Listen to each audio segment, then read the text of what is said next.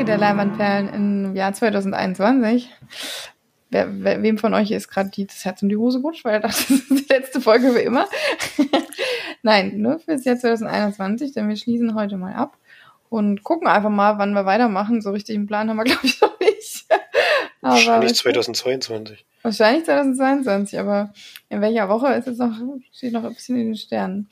Aber dann könnt ihr euch so ein bisschen überraschen lassen, wann es mal wieder weitergeht. Heute haben wir ein paar Filmchen dabei, unter anderem sogar ein Kinofilm. Allerdings fangen wir, wie gewohnt, natürlich wieder an mit der Hausaufgabe, die uns diesmal Felix aufgegeben hat. Ein schöner Weihnachtsfilm. Passend kurz vor Weihnachten. Das war super. Nochmal so richtig aufs Maul, ja. Hm. Unforgivable heißt der Film und ist jetzt im Dezember, erst seit Dezember im, bei Netflix verfügbar, also wirklich ganz aktuell. Ähm, und es ist in der Hauptrolle mit Sandra Bullock, die ich ehrlich gesagt schon länger nicht mehr gesehen habe. Sie ist zwar jetzt bei diesen, wie hieß denn der Film, wo die meisten blind waren? Birdbox, glaube ich. Genau, Birdbox, genau. Da Aber die, die spielt jetzt, glaube ich, auch in dem neuen Film mit Dwayne Rock Johnson, mit der Hidden City oder so, The Lost City oder. Kommt auf jeden Fall langsam wieder, weil ich habe sie davor ehrlich gesagt auch schon länger nicht mehr gesehen gehabt. Und ist ein Drama von Nora Finkscheid, die wir zuletzt kennen aus, äh, von Systemsprenger. Die hatte den Film gemacht, bevor sie den jetzt gemacht hat. Vincent D'Onofrio. Nee. Doch, ist eine Deutsche. Oh. Vincent D'Onofrio und Viola Davis und John Berntal vor allen Dingen. Jo Jon Berntal sind mit dabei. Ich denke, das sind alles Leute, die man kennen kann. Und es geht um eine Dame, die eine langjährige Haftstrafe absitzen musste und jetzt wieder rauskommt und damals ihre Schwester zurückgelassen hat, die zu einer Pflege- oder Adoptivfamilie gekommen ist und zu der sie halt in den 20 Jahren, in denen sie jetzt im Gefängnis war, keinen Kontakt hatte und den eigentlich gerne wieder herstellen würde, was gar nicht so einfach ist, weil der Titel ist auch Programm. Eigentlich will niemand was mit ihr zu tun hat. Sie hat nämlich einen Sheriff erschossen und das ist auch ein Problem noch für die Familie, die eben übrig geblieben ist, die das gar nicht nachvollziehen können, die so ein bisschen, also erst nur einer von den beiden Brüdern Rache nehmen wollen. Der zieht dann den anderen so ein bisschen mit rein und sagt, wir müssen da jetzt was machen, die läuft wieder frei rum. Und ja, im Endeffekt geht es auch darum, wie sie zurück ins Leben kommen möchte und wie schwer es vor allen Dingen ist, äh, irgendwie Fuß zu fassen in der Welt, wenn man nach 20 Jahren aus dem Gefängnis kommt und einen Polizisten erschossen hat. Ja. Viel mehr muss man, denke ich, gar nicht verraten. Ähm, Sandra Bullock hat es auf jeden Fall mal ganz gut gemacht. Äh, man hat ihr das, das Leid darüber oder die, die, die Schwierigkeiten auf jeden Fall im Gesicht ablesen können, wie sie darunter gelitten hat, wie das äh, gelaufen ist und alles äh, sehr schwieriger Film oder ja, man leidet schon ein bisschen mit auf jeden Fall. Ansonsten weiß ich nicht, March, was würdest du denn sagen? Ist der Twist ein Twist? Hm, nee, der Twist ist kein Twist. Also, ich glaube nicht für uns, für manche wahrscheinlich schon, aber für uns nicht. Aber es ist nicht schlimm. Es schadet dem Film nicht, weil. Ähm, also ich mag, wie er erzählt war, dieses ähm, in verschiedenen Ebenen, also einmal eine zeitliche Ebene und dann auch ähm, also loka loka unterschiedliche Lokalitäten.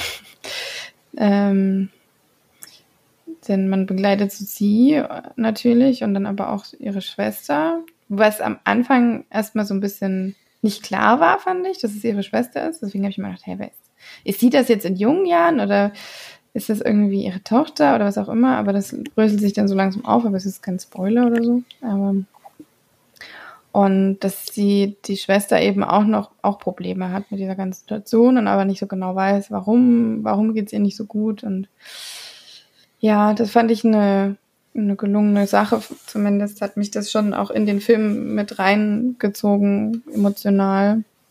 Und ja, ähm, ich fand ihn ein bisschen zu lang und ein bisschen zu, mh, mm, naja, mir, mir war es so ein bisschen zu offensichtlich, auch so das Ende.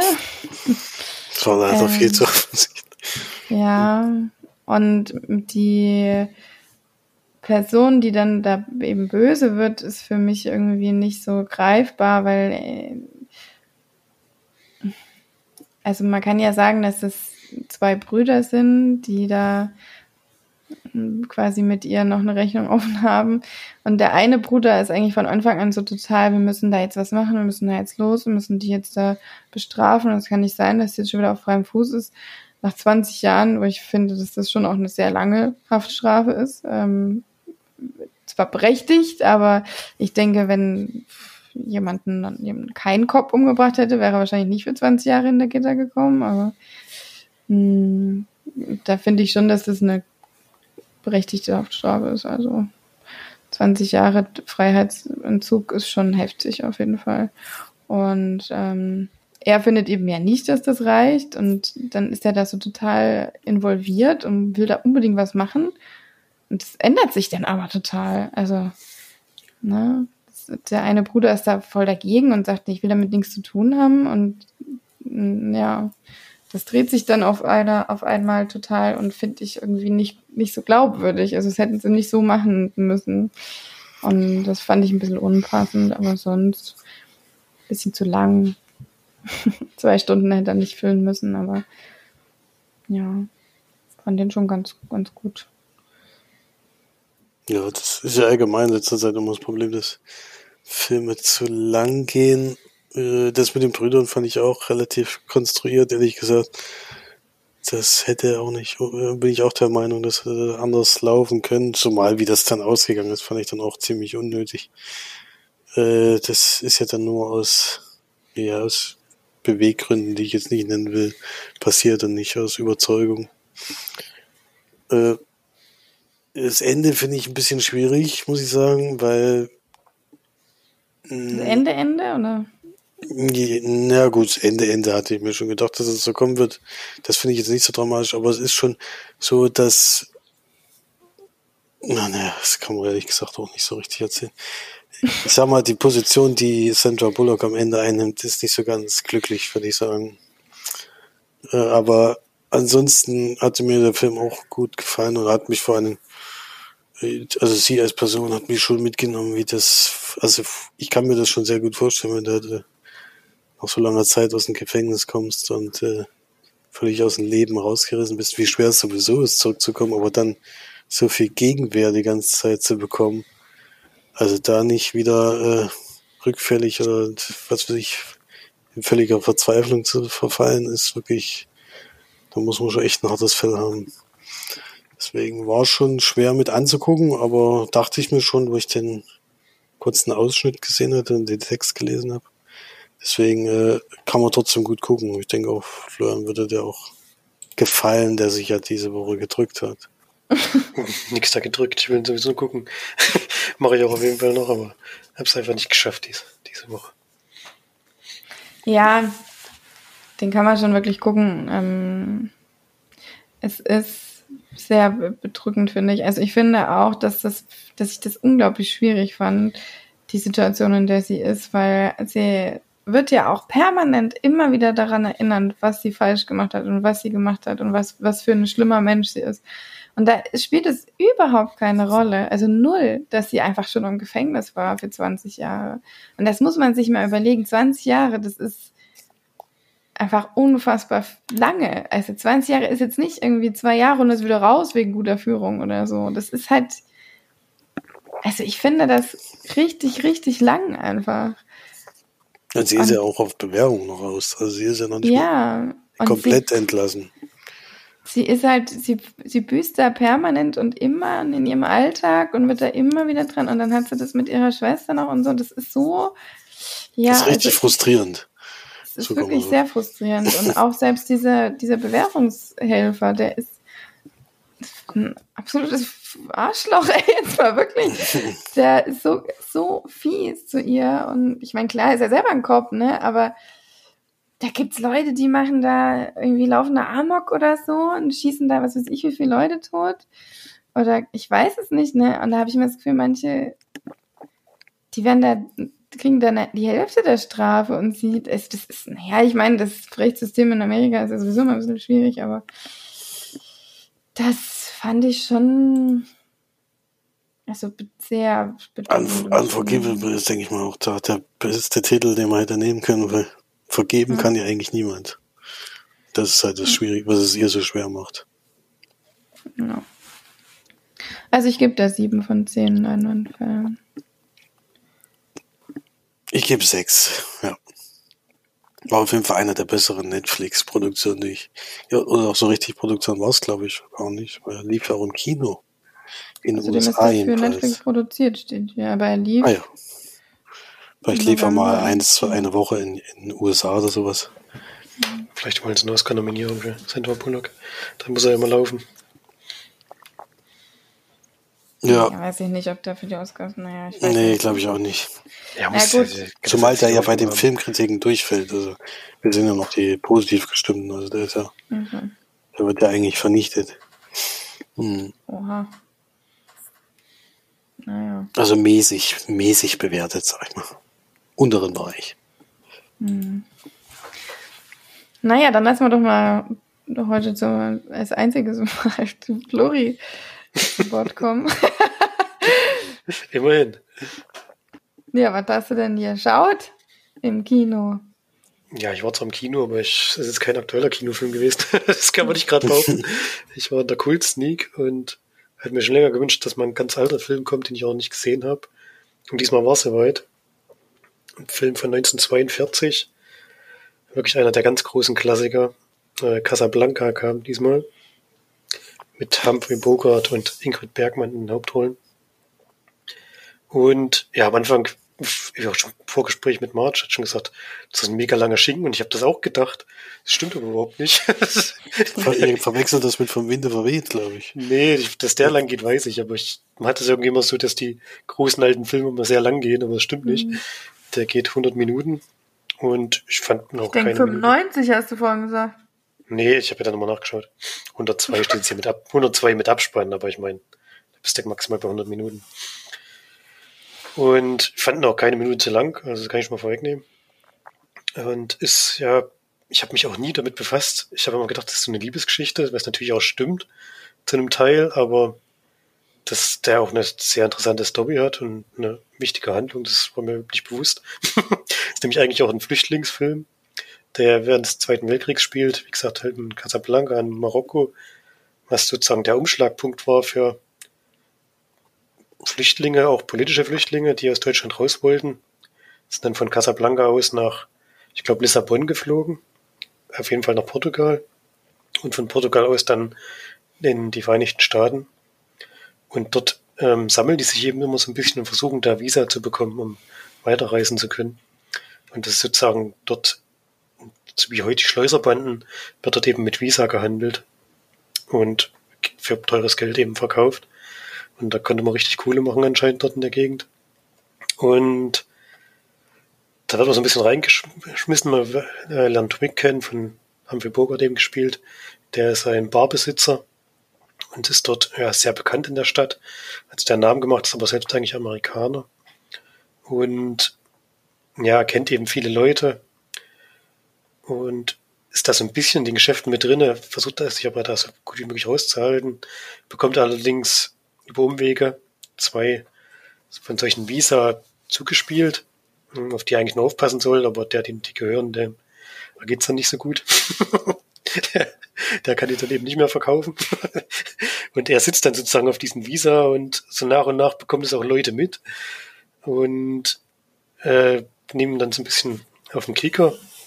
Ist nämlich auch so, dass relativ äh, früh im Film schon die Nazis auch in die Stadt kommen und dort, ja, die haben dort, es ist noch eine neutrale Zone, also die können jetzt nicht so richtig handeln, aber im Untergrund halt so ein bisschen Druck machen, da auch wirklich, ja, auch äh, Warnungen aussprechen, dass sie auch körperliche Gewalt anwenden werden irgendwann, auch wenn sie es eigentlich nicht dürfen. Und das machen die auch relativ offensiv, sage ich mal. Und er versucht, versucht da, wie gesagt, sich immer so ein bisschen rauszuhalten, der Weg. Ähm, bis dann eine frühere Liebe von ihm in die Stadt kommt, nämlich Ilsa Lund, gespielt von Ingrid Bergmann, die mit ihrem äh, Ehemann zusammenreist, der ein ja, im Kriegsflüchtling eben ist, der früher im Untergrund gearbeitet hat gegen Hitler und das auch sehr offensiv gemacht hat, dort führender Kopf war und auf ihn haben sie eben die Nazis jetzt so richtig abgesehen. Er darf auf keinen Fall aus Casablanca abreisen, sondern muss entweder dort bleiben oder eben über den Jordan gebracht werden. Und ähm, das Ganze entwickelt sich dann zu so einer Dreiecksgeschichte. Ähm, die Ilsa Lund versucht eben mit ihrem Ehemann da rauszukommen.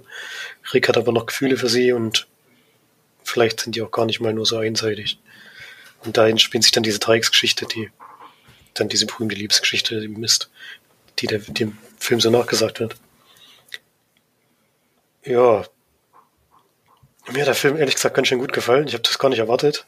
Ähm, fand ihn auch spannend, auch wirklich gut gemacht.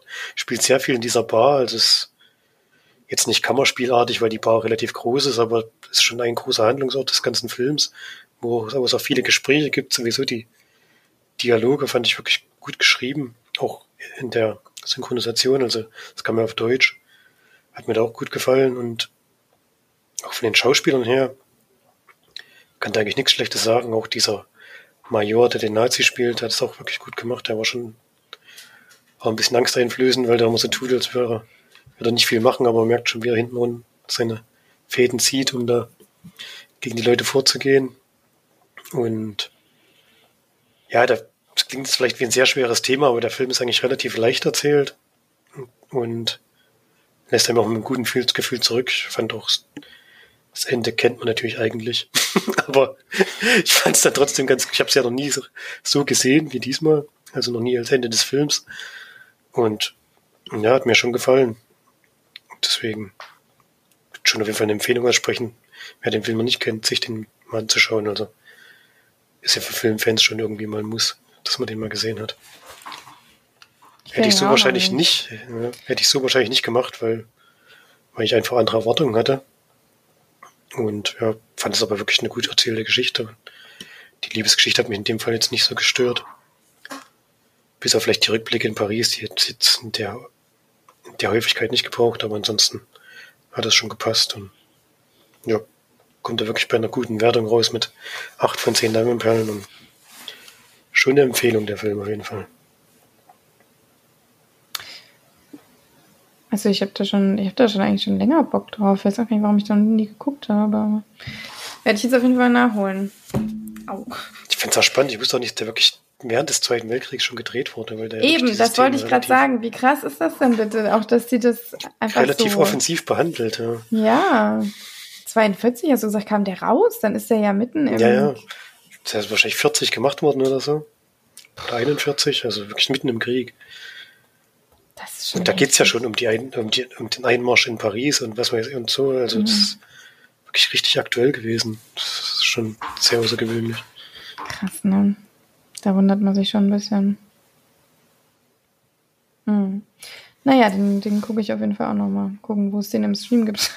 das wird wahrscheinlich eher die Problematik sein.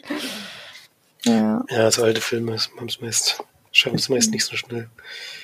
Das stimmt. Gut, dann würde ich mal sagen, bespreche ich mal meinen gesehenen Film. Der wird aber allerdings sehr kurz. Ähm, denn ich habe einen Film einen Weihnachtsfilm geguckt. Ich kann ja mal die Beschreibung vorlesen, was hier bei Wikipedia steht. Ist das Wikipedia? Okay. Von wegen fröhliche Weihnachten. Jetzt müsst ihr es eigentlich schon sagen. Nein. Kevin Lenz hat es geguckt. Nee. Gerade als Cop Achso. Mhm.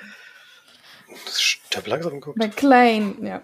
Seine Frau von der Arbeit abholen will. Stimmt, Gangster des Konzerngebäude. Oh, sie nehmen alle als Geisel. Nur den Polizisten übersehen sie. Hm. ja. Ich habe Stirb langsam geguckt, den ersten. Und den habe ich tatsächlich mit äh, meinem Besuch am Wochenende geschaut, weil das ja schon eigentlich komischerweise wirklich viel zu Weihnachten geguckt wird.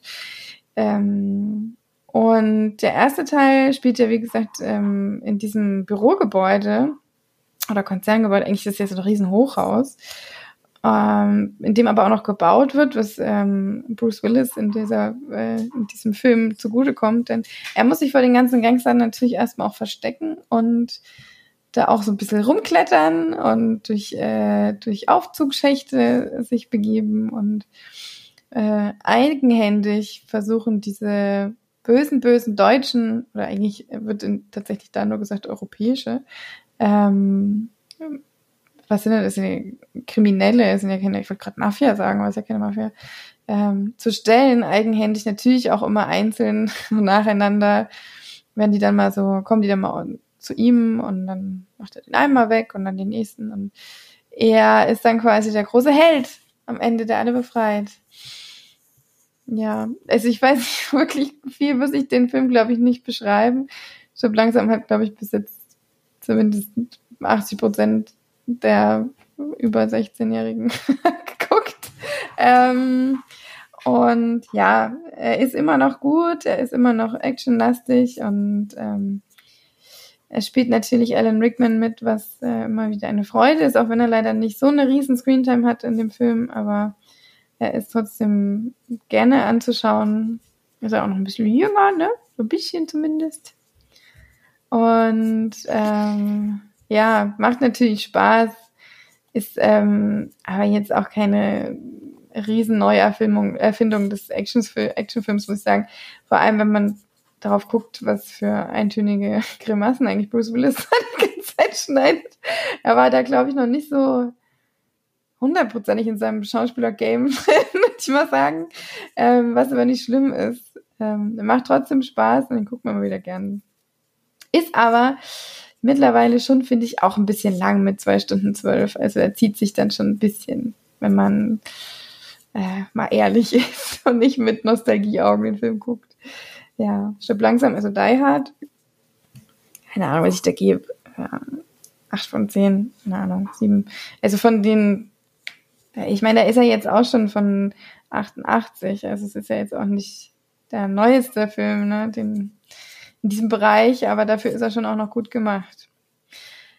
Allerdings habe ich tatsächlich ähm, ein paar Wochen vorher mit unserem großen Bruder, weil er gefragt hat, was ich ja mal gerne mal gucken wollen würde, und ich gesagt habe, Mensch, du hast ja von einem unserer Brüder die Stirb langsam Reihe geschenkt bekommen, eins bis fünf. ähm, weiß nicht, ob ihr euch noch dran erinnert, wer das war. Vielleicht. Vielleicht.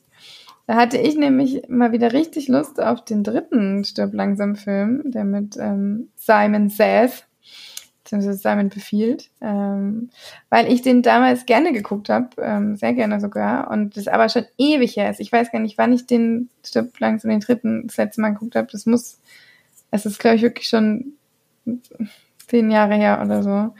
Ähm, also wirklich schon sehr, sehr lang. Und ich hatte da mal wieder richtig Lust drauf und muss auch echt sagen, der, der spielt Bruce Willis natürlich wieder mit. Tatsächlich auch Samuel L. Jackson, was auch irgendwie lustig ist. Und die Prämisse ist eigentlich ähnlich wie vorher. Das Lustige ist ja, dass es wirklich eigentlich so ein zusammenhängender Film ist fast, weil ja die Bösewichte miteinander verwandt sind. Hans Gruber hat ja einen Bruder, der da dann ans Licht kommt im dritten Teil, nämlich Simon Gruber. Und ähm, Nee, warte, hieß der Hans? Ja, der hieß schon Hans, ne? Nicht Klaus. Wieso denke ich denn immer an Klaus? Wahrscheinlich wegen dem Weihnachtsfilm. Klaus, Klaus, den muss ich auch noch gucken, den habe ich noch nicht geguckt. Ähm, und genau, eigentlich geht es darum, dass Bruce Willis von, von Simon äh, durch die ganze Stadt gejagt wird, weil er sonst, wenn er nicht das tut, was äh, Simon befiehlt, nämlich ähm, ein paar Bomben zündelt, ne? Ähm, in der Stadt verteilt. Und Samuel L. Jackson kommt durch einen interessanten Zufall ähm, dazu und begleitet ihn dann quasi und ist der ähm, Samariter Zeus, der da quasi helfend zur Hand steht, die zwei Stunden lang. Ja, und die versuchen natürlich nebenbei noch aufzuklären, was da eigentlich Sache ist, denn Man könnte vielleicht sagen, dass das äh, nicht der einzige Plan ist von Simon, von Simon, ähm, sondern er hat da noch ein paar Fädchen im Hintergrund äh, gespannt. Hm. Ja, ein Film von 1995 mit wirklich, fand ich, richtig geilen Action-Szenen. Also das, das kann man heute noch richtig gut gucken, weil das alles handgemacht ist. Also ich finde, da entgleist zum Beispiel eine U-Bahn. Heutzutage wäre das mit 20 äh, Greenscreen gedreht worden. Da wurde halt dann einfach eine U-Bahn entgleist scheinbar. Weil der sieht so geil aus und, macht einfach richtig Spaß. Und der Film hat mir jetzt im, im wiederholten Gucken tatsächlich sogar besser gefallen als der erste. Ähm, der ist natürlich auch am Ende völlig absurd übertrieben in seiner Action, aber es macht halt Bock. Also es macht einfach Spaß. Äh, mit Jeremy Irons als Simon. Und ich fand ihn jetzt tatsächlich, also den dritten, ähm, ein bisschen spannender und ein bisschen fesselnder als den, als den ersten Teil, weil der natürlich eine, diese Riesenprämisse in New York hat und da ähm, auch viel mehr Möglichkeiten hat als in diesem beengten Hochhaus. Und ja, ist für mich tatsächlich der bessere Stirb langsam. Uh, jetzt kriege ich wahrscheinlich viel Hate ab, aber macht nichts, nehme ich gerne. Den zweiten habe ich jetzt noch nicht geguckt. Den muss ich auch mal wieder schauen. Ich habe vom zweiten überhaupt keine Erinnerung mehr. Wurde jetzt öfter mal gesagt, dass der am Flug, Flughafen spielt. Da weiß ich aber gar nichts mehr tatsächlich. Ähm, deswegen gucke ich den auf jeden Fall auch nochmal, aber besetzt mein Ranking Teil 3 und dann Teil 1. aber ich glaube, nach Teil 2 höre ich auch auf. Ich weiß nicht, vierter und fünfter waren dann, glaube ich, nicht mehr so toll. Ne? Das ist noch äh, gelinde gesagt. der vierte ist ja noch halbwegs erträglich, aber der fünfte ist schon, der ist schon grenzwertig. Hm. Jetzt erst recht heißt übrigens der Mhm. dritte Teil. Ja, das ist für mich eigentlich so eine 8 bis 9.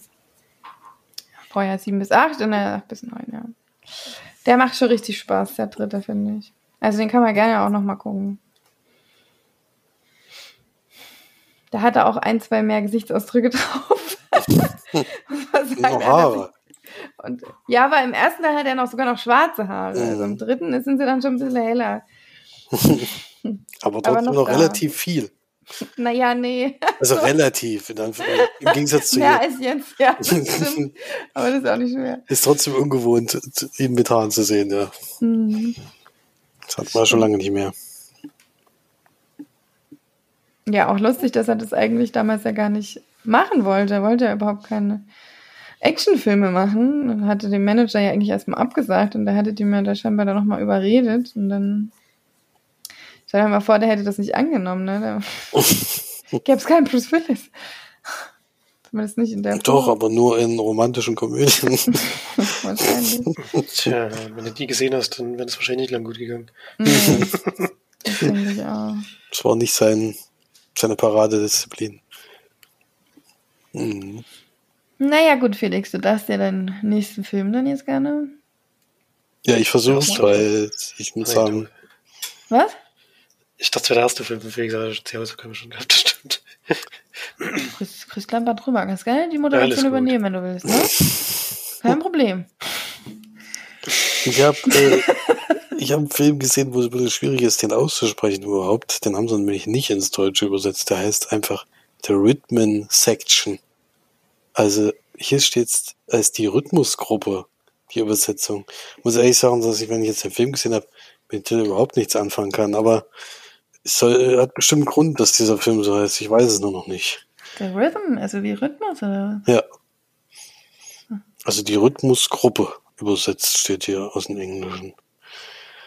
Ähm, ist ein Film von Reed Morano und ja, bekannt ist sind vor allen Dingen der Hauptdarsteller, nämlich Blake Lively als Stephanie und Jude Law als Ian Boyd. Und es geht um die junge Dame, die ähm, ihre Familie bei einem Flugzeugabsturz äh, verliert. Und es kommt dann nach mehreren Jahren ein Reporter auf sie zu, der sagt, der Flugzeugabsturz war nicht, äh, war nicht aus Grund von technischen Problemen, sondern weil eine Bombe an Bord war, die gezündet wurde und er wüsste sogar, wer es gewesen ist. Und äh, da arbeiten die so ein bisschen zusammen und versuchen ja, äh, ja, Beweise zu finden und ja, ihn, damit er sich stellt oder stellen muss, was aber gar nicht so einfach ist. Und das wird dann ziemlich schnell hier unterbrochen, weil das die Leute mitkriegen, die, die dahinter gesteckt haben. Äh, und dann entscheidet sie sich dann zu einem Kontakt von diesen, von diesen Reporter zu reisen, ähm, der früher beim MI6 war, sich jetzt aber zurückgezogen hat, weil die letzte Mission äh, schlimm fehlgeschlagen hat. Und ja, lässt sich so ein bisschen von ihm, also er will es eigentlich überhaupt nicht, aber er, äh, sie überredet ihn, äh, sie zu trainieren und er macht das auf sehr heftige Weise. Also es ist nicht so, dass sie da irgendwie dreimal im Wald joggen geht und dann zweimal äh, auf irgendwelche Sachen schießt, sondern er, also ist schon grenzwertige Trainingsmethoden, um, um ihr Sachen beizubringen. Äh, und dann gibt es so eine Art, also ich glaube, der Untertitel ist sogar Zeit der Rache, steht hier. Denn natürlich will sie ihre Familie rächen und geht da auch mit, ja, mit sehr brutalen Mitteln vor.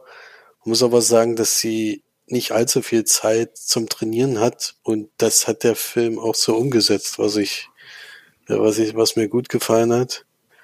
Denn äh, es ist nicht so, dass sie da jetzt äh, dann alles richtig macht, sondern es ist ein sehr jeder Kampf da oder jede Umsetzung von so einer Aktion ist immer ein sehr schwieriger Prozess. Nicht irgendwie, dass sie reingeht und alles umnietet und wieder rausgeht.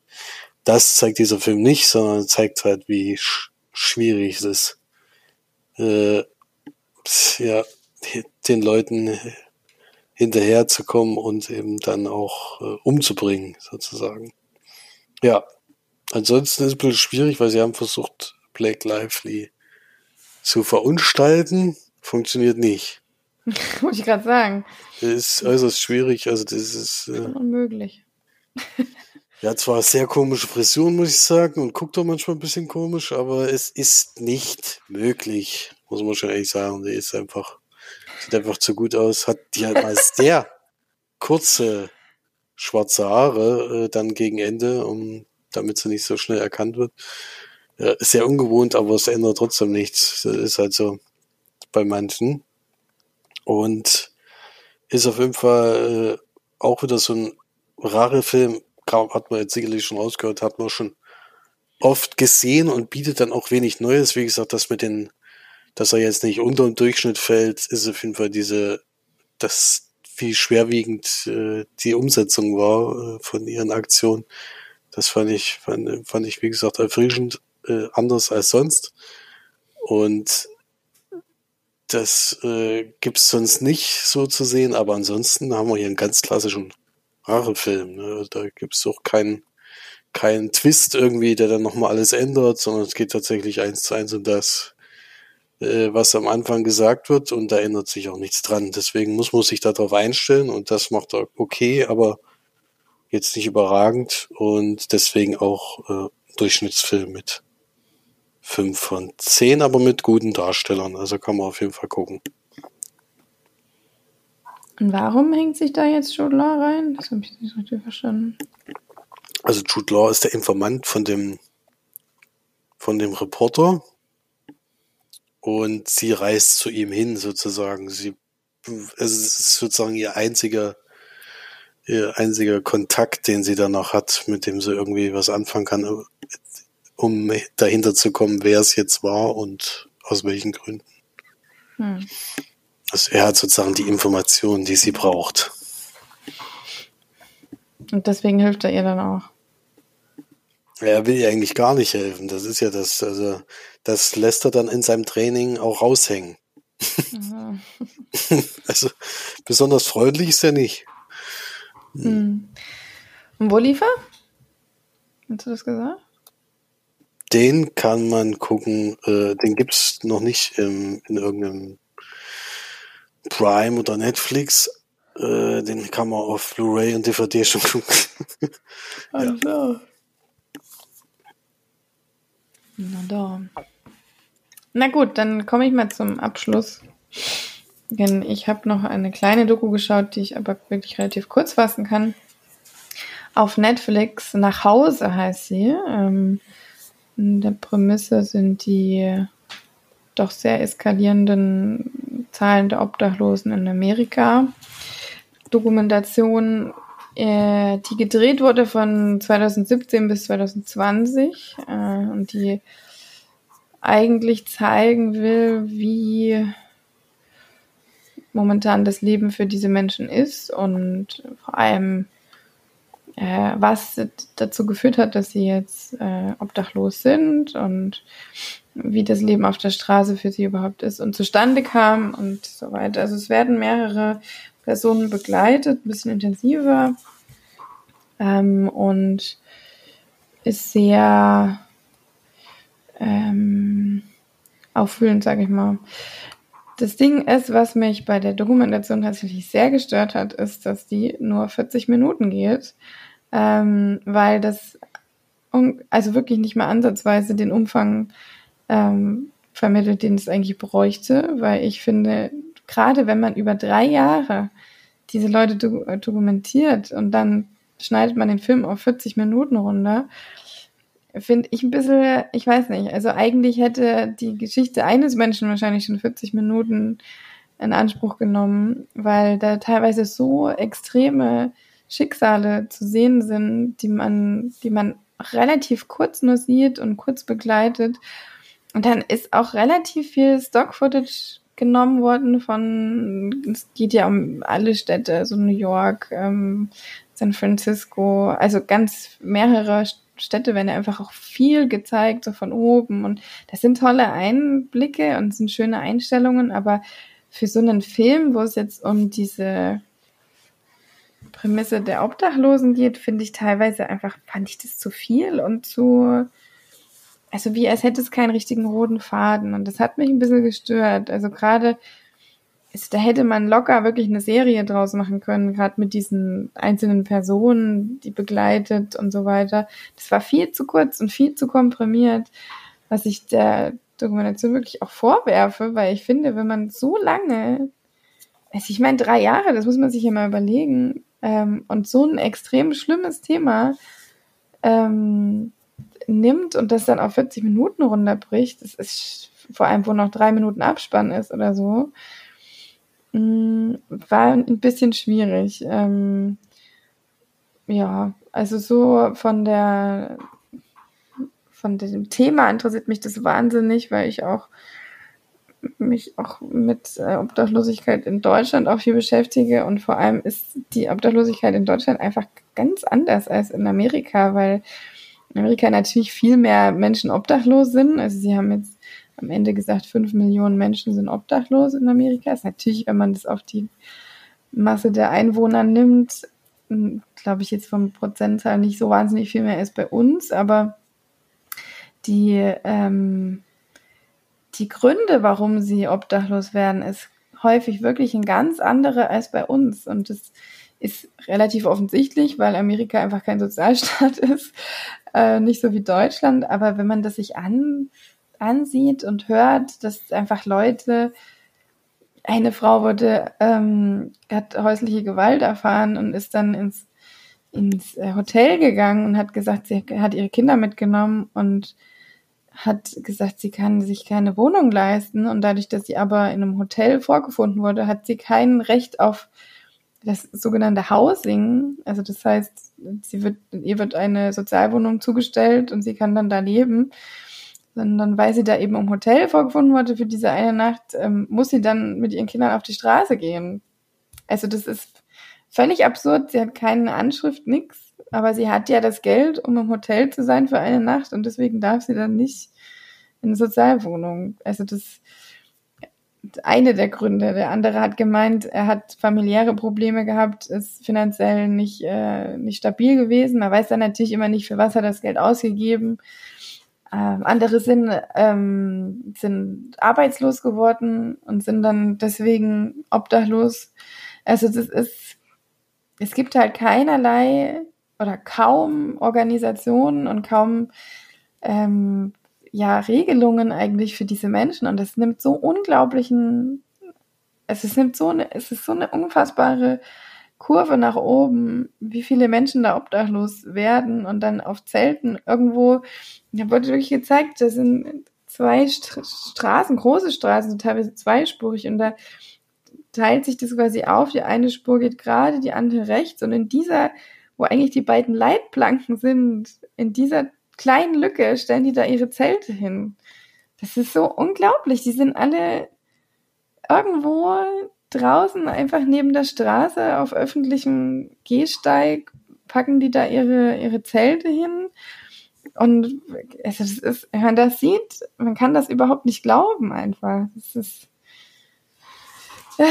also es ist sehr deprimierend, aber viel zu, viel zu kurz, viel zu, also viel zu wenig ähm, Inhalt fand ich. Und das hat mich dann an der Dokumentation selbst wirklich gestört. Aber so das Thema finde ich wirklich unglaublich interessant und man will irgendwie einfach nur helfen. Man will einfach nur hin und helfen. Das ist so, wenn man das sieht, das sind ja teilweise auch schon alleine, dass sie sich einfach mal waschen oder ihre Klamotten waschen oder ihre Haare waschen oder es ist so absurd. Es ist so eine unfassbar verrückte Welt. Die Leute fahren da mit ihren riesen Autos rum und nebendran liegen die Leute im Zelt und pennen da oder was, ne?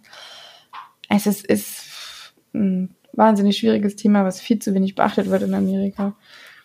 Also auch eine der Gründe, warum ich Amerika so wahnsinnig unsympathisch finde, muss ich aber sagen.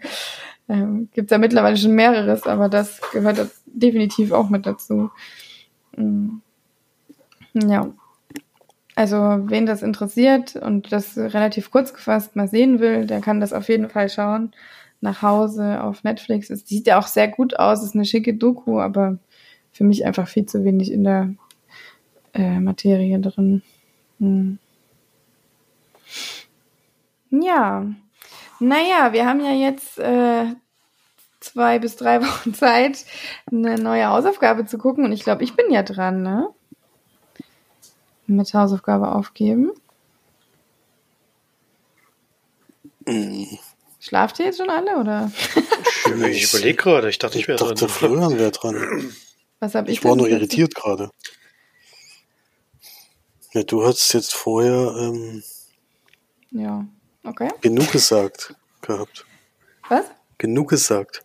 Ach, genau. Ja, gut, dann bin ich doch nicht dran. Na, Flori, dann hau mal raus deine.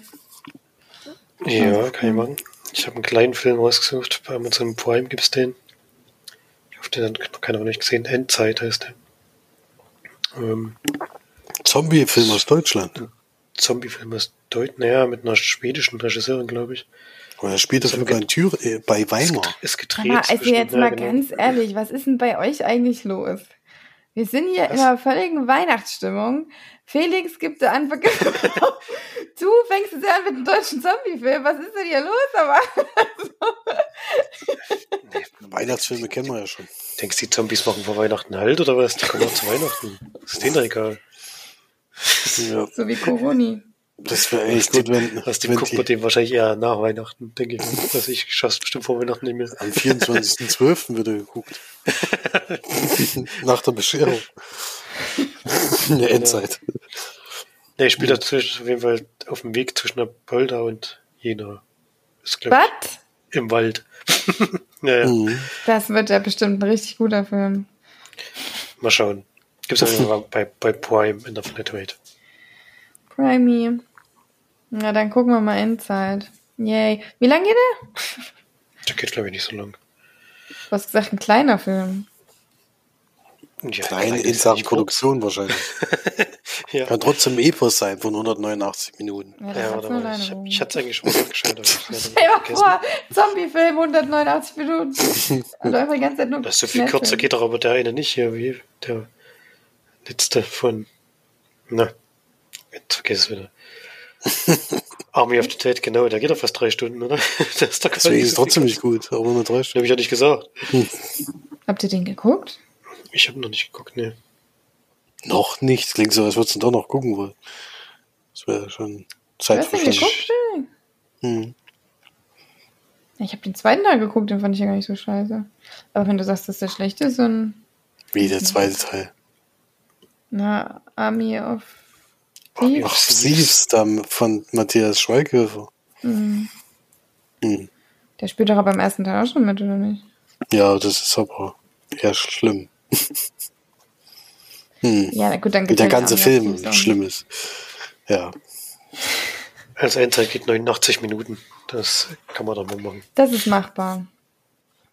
Na gut, dann würde ich auf jeden Fall sagen, wünschen wir euch ganz fröhliche und besinnliche Weihnachten, schöne Feiertage und einen Ich glaube, die, ich glaub, die Hörer hören das erst nach Weihnachten. Achso. Dann wünschen wir Aber schöne einen guten Tage zwischen Weihnachten und, und Neujahr ähm, und einen gesunden Start ins neue Jahr. Und nächstes Jahr wird bestimmt genauso scheiße wie dieses Jahr. Deswegen macht euch mal keine großen Hoffnungen. Ich glaube, die Scheiße geht noch ein bisschen weiter. Deswegen sind wir mal realistisch und hören mal auf Dr. Drosten. Der sagt, es geht noch drei Jahre. Deswegen bleiben wir mal alle auf dem Boden und nehmen uns mal kleine Ziele vor, sag ich mal. Zum Beispiel mal ins Kino gehen. Das wäre doch was. Naja, dann bleibt trotzdem schön gesund und dann hören wir uns nächstes Jahr. Bis dann. Tschüss. Tschüss. Tschüss.